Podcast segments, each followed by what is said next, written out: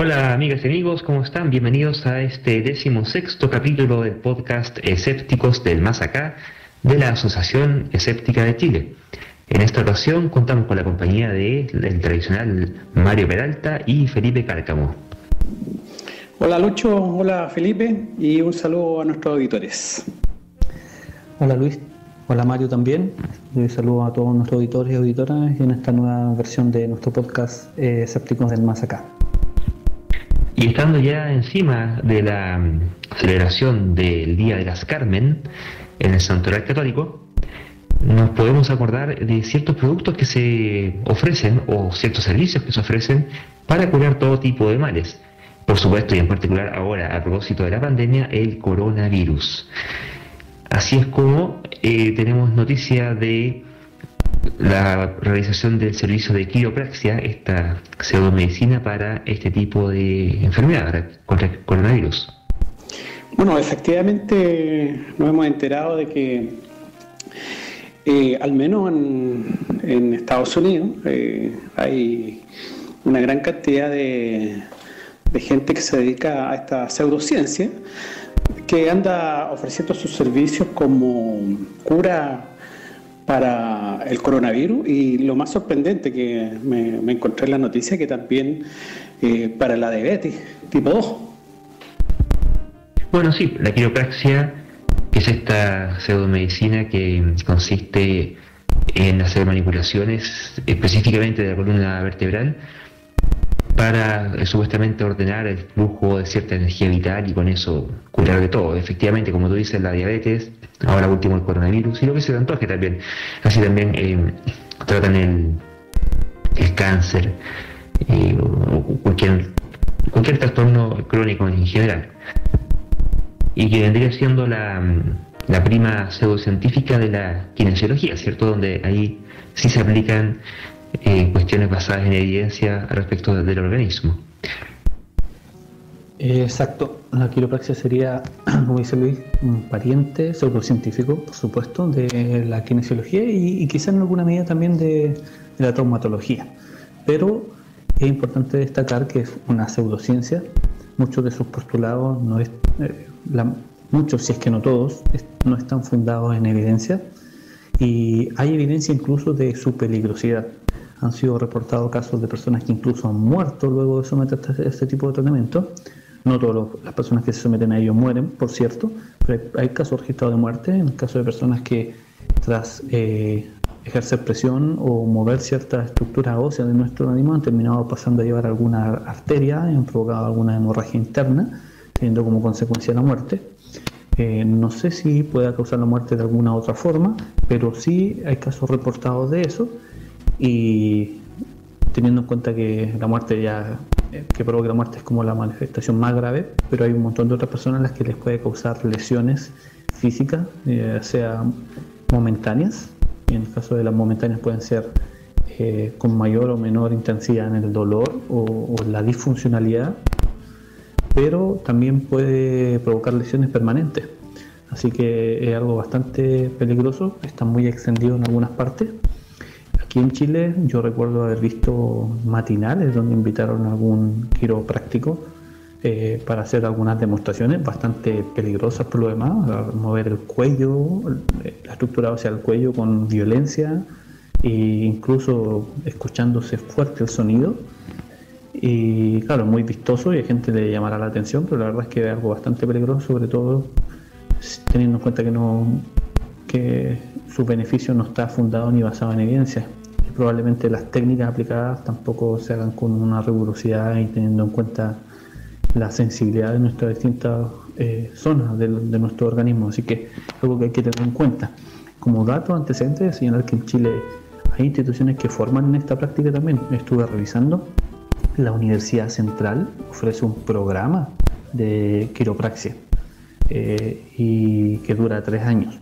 Entonces, eh, es algo que que está activo en nuestro país, independientemente de que eh, en Estados Unidos hayan surgido algunos casos preocupantes de manera reciente.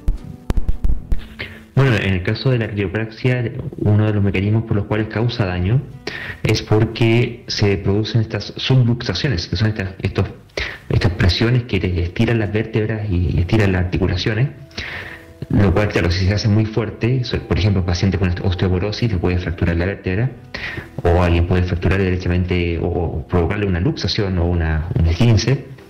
Y mm, también está el tema de la aplicación de golpes de baja intensidad y baja frecuencia y otros de más alta frecuencia y baja intensidad van mezclando. son como unos tamborileos que hacen en la columna y eso te puede provocar rotura de mm, vasos eh, o de arterias que van por ahí y em, generar coágulos también. Aparte de la hemorragia, es el tema de los coágulos. Y esos coágulos después se dan, hacen embolia en cerebro, pulmón, dependiendo de cómo sea el caso, y hasta ahí no nos llegamos. Efectivamente, a diferencia de incluso otros tratamientos que pudieran ser incluso más peligrosos y más invasivos que este, está el tema de que por lo menos sean tratamientos que sirvan para algo. La quiropraxia no sirve para nada. Bueno, y como normalmente todas estas pseudociencias son inventos de, gente eh, con cero formación científica, eh, y, en este caso médica. Eh, el señor fundador fue Daniel David Palmer, un señor, digamos, de que, con, que tenía su interés en la curación espiritual, en las sanaciones magnéticas, que eran las pseudociencias de la época. Estamos hablando por ahí, por el año 1845, 1895, que este señor empezó a trabajar. Era espiritista, casi. Y, este señor eh, llegó a la conclusión de que haciendo cosas en la, en la columna, fue por, las razones de siempre, cosas meramente anecdóticas. De hecho, él en su, en su diario por ahí registró el por qué llegó a la conclusión de que tenía que mover el, el, tema de la columna. Cuenta eh, de un muchacho que había quedado sordo, que le contó que había quedado sordo exclusivamente porque al agacharse sintió algo en su espalda y ahí se volvió sordo. Entonces él, él, escribe en su, su, registro que razonó que si colocaba el vértebra en su lugar, la, audición volvería. Y efectivamente volvió. Por lo tanto, ahí tiene un, ¿cuánto se llama? Un, caso absolutamente anecdótico. Y, y, el tipo se empezó a volver, eh, eh, de hecho fundó la primera escuela en, de quiropraxia. De hecho, eh, también se estudia mucho en Canadá. El tipo era de nacionalidad canadiense y llegó a Estados Unidos y fundó la primera escuela eh, canadiense. Eh, además, bueno, en la actualidad generalmente se dice que está avalada por la OMS. Bueno, efectivamente la OMS hizo un documento en el cual expresa cuáles son las, eh, digamos, las habilidades que debería tener una persona para ejercer eso, pero nunca habla de que exista evidencia científica con respecto a este tipo de cosas. Ya sabemos de que la OMS viene desde hace muchísimo tiempo, los últimos aproximadamente 20 años, viene incorporando eh, eh, este tipo de prácticas pseudocientíficas como, como otras, digamos, específicamente la acupuntura, eh, la medicina tradicional china y algunas otras cosas, eh, con propósitos bastante extraños, digamos. Complementando lo que acaba de mencionar Mario, en el último reporte o pronunciamiento oficial de la OMS definiendo una posición frente a la llamada medicinas tradicionales y complementarias, que creo que ese reporte, si no me equivoco, el último data del año 2014, eh, fue el primer pronunciamiento de la eh, uno de los primeros y más importantes de los meses donde da un, apoyo institucional bien fuerte a, la, a estas llamadas medicinas tradicionales complementarias, señalando que hay que procurar incorporarla a los sistemas de salud. Y la razón que da para eso es para acercar a personas a quienes la medicina eh, la medicina basada en evidencia científica a las personas que no ha llegado, eh, ocupar también la integración de la medicina tradicional complementaria como una forma de, que la medicina también llegue a esas personas. Eh, a algunas personas les podrá parecer un argumento válido, pero la verdad es que cabe ponderar eh, cuál sería el supuesto beneficio de eso y cuál sería también el perjuicio real que eso puede eh, generar. Y tengo entendido que la OMS está elaborando un nuevo pronunciamiento sobre la postura frente a la, la llamada medicina tradicional y complementaria, que estaría apareciendo el año 2022, si no me equivoco.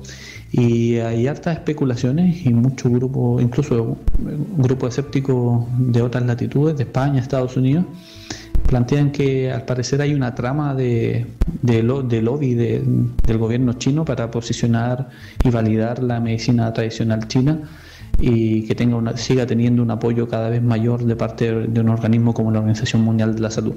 Así que hay que estar muy atentos a lo que pasa ahí y seguir esa trama. Ahora, aterrizando al contexto nacional, dado que la OMS da este impulso y esta validación que, las personas que ofertan eh, servicios de, pseudoterapia se aprovechan de eso. ante cualquier crítica dice, pero la OMS lo avala. Entonces, de una forma reciben un, un gran espaldarazo institucional de parte de la Organización Mundial de Salud, pero resulta que ese espaldarazo luego termina siendo ratificado por algunos organismos locales. Por ejemplo, yo acabo de mencionar que la Universidad Central eh, ofrece un programa de, de quiropraxia. leyendo la descripción que aparece en la página de la universidad, ellos se jactan de ser el primer programa chileno ya de diferenciación profesional en esa disciplina, la quiropraxia, y que está avalado por la Federación Mundial de Quiropraxia. Se jactan de eso. Se jactan también de que eh, su programa sigue las recomendaciones de la Organización Mundial de la Salud, que es este espaldarazo institucional a muchas pseudoterapias del que acabo de hablar. El programa dura tres años y cuesta la friolera de 3.300 eh, 3.300.000 pesos anuales y dura tres años. Así que el programa en su totalidad se acercaría a un valor de 10 millones de pesos. Eh, más las matrículas, por supuesto, que son, eh, tengo entendido que 100 mil pesos anual según la información que acá aparece.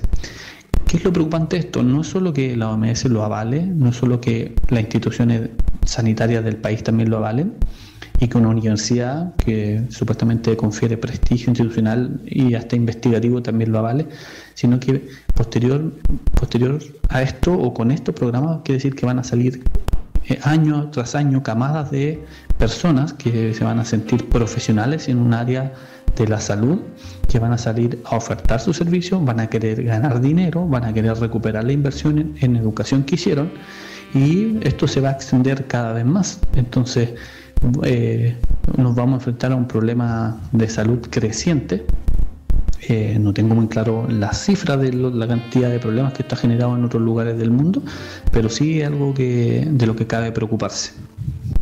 Bueno, quiero aclarar que el, programa este de la, de la, Universidad Central es como algo así como un postítulo, ¿ah? es, un, programa dirigido a, a profesionales, kinesiólogos, médicos y odontólogos.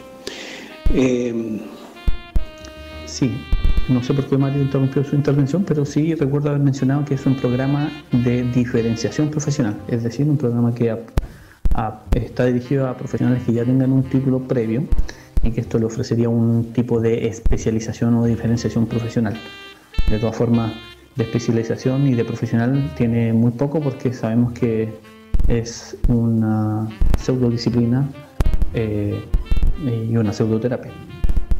Bueno, de hecho hay países donde sencillamente no se ha reconocido esto. El caso español, no, sencillamente no, ha logrado entrar esto, esta, esta disciplina pseudocientífica. ¿Y podríamos explicar por qué pseudociencia? Bueno, si bien esta, esta disciplina partió con conceptos asociados a, la, a lo típico de la, de la época que nació, a la energía vital y cosas por el estilo, eh, eh, eh, muchos quiroprácticos y clínicas que la ofrecen siguen prometiendo técnicas, que esta técnica puede curar eh, no solo lo que parecería directamente relacionado con esta práctica, sino que, que, son en este caso dolores de espalda, de cuello, sino otras cosas como el asma, la alergia, problemas de salud mental, dolores de cabeza, cólicos de bebé, dolores menstruales. Eh, sin embargo, eh, hasta el día de hoy no hay ninguna evidencia que la quiropraxia sea eficaz para tratar ninguno de estos problemas. Eh, en algún momento eh, se hicieron investigaciones eh, pensando en que sí efectivamente podía servir para el tratamiento del dolor lumbar crónico, pero no se ha podido llegar a una evidencia fiable y los tipos siguen, siguen viendo de que es totalmente ineficiente en, este, en este aspecto. Entonces, tenemos un, un se llama? una, disciplina que está basada en, en, ya en conceptos pseudocientíficos. Aparte de lo que menciona Mario, que esta disciplina desde su génesis eh, está fundada en algunas ideas que desde hace mucho tiempo que están eh, desechadas o no son plausibles a la luz del conocimiento médico y científico actual, como la idea de la fuerza vital, esta supuesta fuerza o energía supramaterial que incide en, los organismos vivientes. Aparte de eso, está el hecho de que ellos dicen que sus técnicas o sus distintas terapias específicas sirven para curar un montón de dolencias. Esa es una afirmación eh, fáctica que requiere, por lo tanto, evidencia que la sostenga. Y hasta el día de hoy, muchos postulados, la, si es que no todos, de la quiropraxia no, han, no se han hecho eh, cargo de, valga la redundancia, la carga de la prueba, que es demostrar con evidencia que esas afirmaciones son ciertas. Y además está el hecho de que eh, afirmar que esta, esta manipulación de la estructura ósea y articular del organismo puede curar cosas como enfermedades mentales o como dolores menstruales. La verdad es que una afirmación bastante arriesgada desde el punto de vista fáctico y científico y junto con esa afirmación cabe, eh, cabe solicitar, además de la evidencia de que eso es así, por supuesto, también una explicación del mecanismo que conduce desde unos movimientos en la estructura ósea y articular a hacer desaparecer ciertos eh, trastornos psicológicos. Por ejemplo, no hay ningún mecanismo plausible que establezca esa conexión y, por ende no se, habría absoluto desconocimiento de cuáles son las supuestas eh, formas en las que esto ocurre. Entonces también esa otra deficiencia desde el punto de vista teórico, desde el punto de vista conceptual y científico. Lo que sí está claro es que puede causar eh, daños graves, fundamentalmente en la médula espinal. También hematomas, derrame, incluso como dijo Felipe, puede causar hasta la muerte. Eso sí está claro. Y bueno, los 10 millones de pesos son aproximadamente unos 12.800 dólares a la tasa actual. Entonces, eh, tomándonos esta noticia que apareció publicada en un medio norteamericano, específicamente en Los Angeles Times, eh, donde hay una columna dedicada a explicar que estas afirmaciones que hacen ciertos quiroprácticos en Estados Unidos de que podrían curar el COVID o la diabetes eh, no son ciertas. Entonces, hay personas ya en Estados Unidos que están haciendo estas afirmaciones sorprendentes y carentes de fundamento aprovechándose de la crisis sanitaria y la desesperación de mucha gente por hacer frente a lo que nos está pasando, empiezan a hacer afirmaciones eh, de este tipo. ¿Para qué? Para beneficiarse y, eh, económicamente, para tener más pacientes, para cobrar más dinero ofreciendo este, estas pseudoterapias que no, no, no son ningún beneficio, no tienen ningún beneficio demostrado para las personas y por el contrario hay un montón de riesgos asociados a estas prácticas que pueden poner en riesgo la, la vida de las personas y la salud en el corto y en el largo plazo también. Así que es preocupante lo que ocurre en Estados Unidos y es importante también destacar que esta práctica también existe en Chile. Como hemos mencionado, hay una institución que ofrece un programa de este tipo para profesionales lo que es grave porque hay personas que se van a sentir precisamente profesionales, especialistas en esto y, van a querer ejercer, sobre todo teniendo en cuenta la inversión importante de dinero que hicieron para formarse en esta supuesta especialidad. Bueno, otra noticia inquietante que apareció en relación al COVID, eh, de un video de, una médico, que, Kelly Victory, que, bueno, esta tipa no solamente desestima el distanciamiento social, sino que también el uso de mascarilla por parte de las personas sanas. Incluso se hace eco de esta afirmación de que las mascarillas perjudicarían la respiración.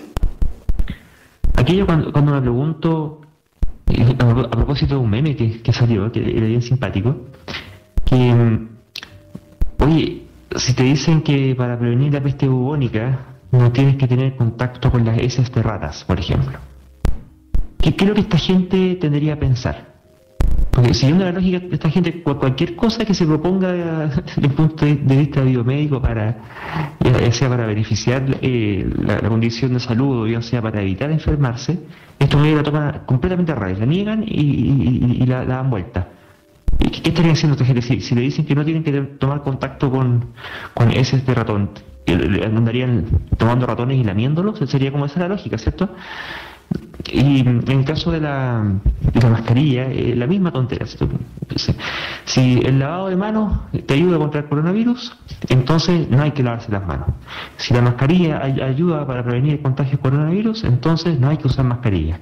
Y salen con este tipo de burrada de que baja el nivel de oxígeno en la sangre. Es interesante, salió en, hicieron mediciones, bueno, cualquiera lo puede hacer en su casa en realidad, si basta con que tome un oxímetro, te lo ponga en el dedo y no pasa nada, digamos. Por cierto, llama la atención todo este tipo de afirmaciones eh, eh, absurdas que mucha gente ha realizado en distintas eh, redes sociales y que se han difundido bastante a través de estos mismos medios.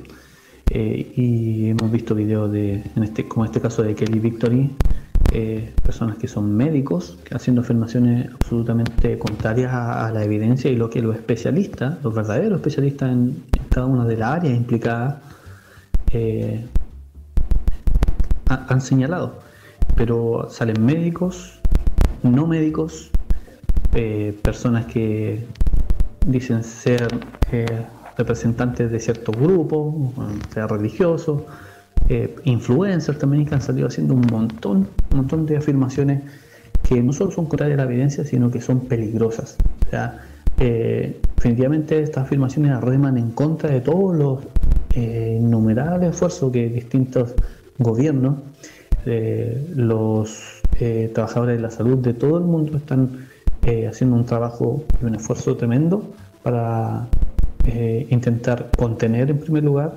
e, idealmente superar esta crisis sanitaria y tener un montón de personas que tienen un nivel de influencia alto, lamentablemente, que está remando en contra, que está haciendo que estos esfuerzos no tengan todo el efecto que podían tener o que la solución del problema se ralentice y esté cada vez más lejana en el tiempo.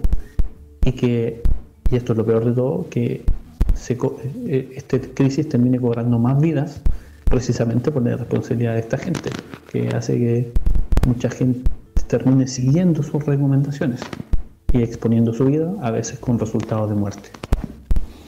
No quiero ponerme conspiranoico, pero ¿no serán representantes de los Illuminati? O sea, claramente esta conspiración para evitar el uso de mascarillas, de modo que la gente se contagie, tendría que ser parte del plan del nuevo orden mundial para reducir la población humana sobre el planeta. Bueno, en todo caso es bien preocupante que una médico eh, que tiene una formación, bueno, formación científica, digamos, haga este tipo de afirmaciones. Bueno, acá en Chile también tenemos nuestros propios doctores Soto haciendo este tipo de afirmaciones eh, eh, increíbles, digamos. Solo considerando la posibilidad de que alguno de nuestros auditores y auditoras se le haya descompuesto su detector de ironía, eh, cabe señalar explícitamente que no creemos que haya ninguna conspiración de Illuminati ni nada tratando de hacer nada y que no cabe más que denunciar esta afirmación irresponsable de profesionales de la salud inescrupulosos que le hacen creer a las personas eh, cosas contrarias a la evidencia exponiendo su vida. Y precisamente porque son reconocidos muchas veces como profesionales, la gente termina creyendo. Ahí suele estar el, la falacia de autoridad asociada. Una persona por ser médico, mucha gente cree que lo que está diciendo es sensato. Y muchas veces porque no tiene acceso o no sabe acceder a información que tenga mayor fundamento. Tiene que ver con problema educacional que no solo existe en nuestro país, sino que en muchos otros países del mundo, incluyendo Estados Unidos. Así que cabe denunciar este tipo de afirmaciones, no difundirla, eso es súper importante, que las personas no difundan este tipo de información de dudosa procedencia, por más que lo diga eh, un profesional de la salud o que diga ser profesional de la salud, porque muchas veces ni siquiera eso eh, se puede realizar con facilidad, eh, comprobar si esta persona es o no un profesional de la salud. Bueno, el problema es que estas, estas, estas afirmaciones, así como las noticias falsas, se propagan muchísimo, su extensión es mucho más amplia y se propaga mucho más rápido. Eso eh, me parece que hay varios papers por ahí que han investigado este fenómeno. y por eso que es tan difícil rebatirlas, digamos, porque tienen un impacto increíble en la sociedad. No así una noticia verdadera, digamos. Claro, una de las razones, según eh, algunas de estas publicaciones que tú mencionas, Mario, que, explica por qué este tipo de, teorías conspirativas que apelan a que la gente se sienta engañada suelen difundirse tanto, es precisamente porque eh, activan eh, emociones negativas, emociones aversivas más bien, el concepto más que negativo, emociones aversivas, que nos llevan a reaccionar, a querer compartir, a reclamar y a tener muchas más interacciones a través de estas redes sociales. Y los algoritmos de estas redes, eh, al parecer, detectan que cierto tipo de noticias son más propensas a generar interacciones y como estos medios se benefician de que la gente esté conectada a ellos, ya sea viendo publicidad o, o interactuando y generando contenido, eh, hacen que se difunda con mucha más facilidad y llegue a muchas más personas. Y ese hecho de que llegue a más personas y que casi una noticia se vuelva omnipresente, también termina amplificando la sensación de realidad. O sea, mucha gente ve si esto se está diciendo en tantas partes, lo están apoyando tantas personas y me sale hasta en la sopa, eh, algo de cierto debe haber. Entonces es un tremendo problema y en parte está motivado también por eh, los del Jirimás, que están eh, las autoridades y las personas que ostentan alguna posición de poder en el mundo. Eh, por eso es tan fácil que al plantear una teoría conspiranoica la gente se sienta pasada a llevar y se sienta incluso abusada por parte de la gente que ostenta poder. Cosa que ocurre muchas veces de verdad. O sea, muchas veces la gente que ostenta alguna situación de poder o privilegio efectivamente se aprovecha de su poder y sus privilegios pero de eso no habría que concluir que cualquier teoría conspirativa que se nos plantee eh, ha de ser cierta. En todo caso, a nuestros auditores le vamos a dejar un link que, de un website que presenta una cantidad enorme de, eh, de papers, algo así como un compilado de 70 papers, que incluyen revisiones, metaanálisis acerca de la evidencia eh, positiva, digamos, en el uso de mascarillas. Esto nos lleva de la mano a la publicidad engañosa, porque en este caso tenemos a quienes eh, mal orientan, ya sea en favor o en contra de algún tipo de práctica eh, respecto al tema de salud, pero sí también tenemos quienes directamente ofrecen productos o servicios que pudieran ser engañosos finalmente. Exacto. Antes de, pasar a este tema que acabas de introducir tú, Luis, me gustaría sí volver un poco al tema del que venimos hablando y señalar que eh, para evitar la difusión de esta información falsa y evitar también la, difusión de esta oferta de falsas soluciones para los problemas de salud, que es el tema que acabas de introducir, es súper importante que las personas eh, tomemos conciencia de la responsabilidad que tenemos en nuestras manos a la hora de eh, dar por cierto y de replicar o compartir cierto tipo de información en nuestras redes sociales, sean cuales sean las redes que tenemos. Creo que eso amerita una reflexión interesante acerca de eh, cómo ejercer una ciudadanía responsable a través de estos medios digitales. Así como hemos venido conversando, al menos en Chile, la importancia de, que exista educación cívica, dado los bajísimos niveles de participación ciudadana en, en, la política, en la elección incluso, que es la forma más básica de ejercer la, participación ciudadana. A propósito de eso, en Chile se, se decidió retomar la educación cívica, la educación formal, y lo que me parece un, paso positivo, dentro de muchas cosas malas que han pasado en el último tiempo, es un, paso en un sentido positivo, creo, creo yo, pero también es importante destacar que eh, es importante ver que esta ciudadanía responsable también debe ejercerse a través de los medios virtuales, porque eh, pecaríamos de, de míopes si es que no nos damos cuenta de que las redes sociales y los medios virtuales se han convertido en un espacio importantísimo para el ejercicio de la ciudadanía tanto para el ejercicio de la ciudadanía responsables, eh, motivada por un humanismo secular, y, también para una ciudadanía irresponsable, basada en cualquier idea infundada, en cualquier ideología religiosa, política o global que sea contraria a la evidencia y que ponga en riesgo la vida de las personas de diferentes formas. me quería hacer ese alcance eh, antes de que entráramos lleno este tema de la gente que está ofertando productos eh, que supuestamente pueden ayudar a combatir un montón de problemas de salud, incluyendo eh, la actual crisis sanitaria producto de la pandemia de COVID. Bueno, efectivamente, uno de los temas de la semana fue que el CERNAC, el Servicio Nacional del Consumidor, es eh, le puso un, parte que se dio a, una empresa por, los test de coronavirus, en los cuales ponía frases como previene contagios antes de tu viaje o previene contagios ante el coronavirus en tu viaje, lo cual es considerado falso, ya que el test no previene contagios y eso induce a engaño a los consumidores.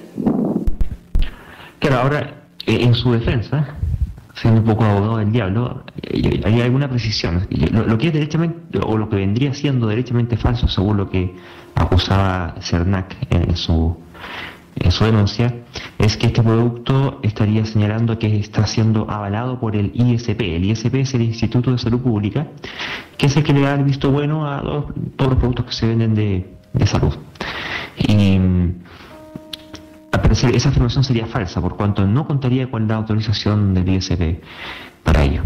Y segundo, claro, esto de que previene contagios, si bien no te previene directamente el hecho mismo de tomarte el test, sí previene contagios en el sentido de que de tomarse el test y, te, consiga este alertar oportunamente de un, incipiente contagio, te pueden entregar las herramientas para que tú evites propagar más esa infección. en ese sentido sí sería eh, de contagios. Ahora, al parecer, no se estaría sancionando a esta empresa el hecho de que pudieran ser malos sus tests. O sea, parecer el, test funciona y es un test genuino, eh, pero no estaría avalado por el ISP, o sea, hay una garantía de que no se, no se cubre y claro, se, se le critica el que previene contagios. Pero sobre esto quería hacer dos puntos. Uno es que esto recae sobre el CERNAC, el Servicio Nacional del Consumidor. O sea, es a propósito de la vulneración de la ley del consumidor, porque estarían entregando información que induciría error, el que este test cae. Pero no cae por motivo sanitario o por motivo de, salud pública. Eh, por mucho que no haya tenido la, autorización del, Instituto de Salud Pública. Es un tema que, es delicado. Y me llama la atención que, bueno, no es casual en realidad ya, para los que llevamos tiempo viendo qué es lo que está pasando en Chile, em, no es casual eh, aquí que, a los ciudadanos se les proteja en, el sentido de consumidores, eso es muy chileno, muy, del neoliberalismo chileno, más que por el hecho de ser ciudadanos cuya salud podría haber sido afectada por esto.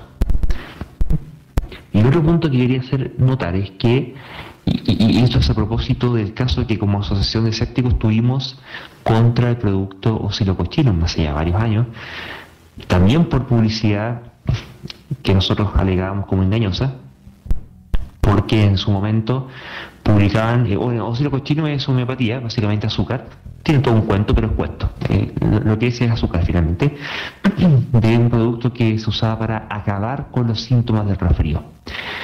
Y te recurrí a varias instancias algunas funcionaron y otras no. Las que no funcionaron, eh, por ejemplo, desde el punto de vista del Colegio Químico Farmacéutico, le, prestaron ropa al, producto este que se vende en farmacias. Desde el punto de vista del Servicio Nacional de Consumidor, no nos dieron bola, como decimos en Chile, no, nos prestaron mayor atención y la, cosa quedó en nada. Donde sí nos dieron caída fue en, justamente en el ISP, en el Instituto de Salud Pública, porque según el tipo de producto y el tipo de reglamentación, se les autoriza el uso de un stock determinado de eslóganes publicitarios. Y en este caso, lo que el ISP sancionaba o sancionó fue que estaban usando un eslogan que no era el eslogan autorizado. Se estaban sobregirando con, con el eslogan. Y desde el punto de vista ya privado, en, el CONAR, el Consejo Nacional de Autorregulación Publicitaria, que cuestión bien eh, honorífica, si quieren, pero en prácticos reales no, tiene demasiado.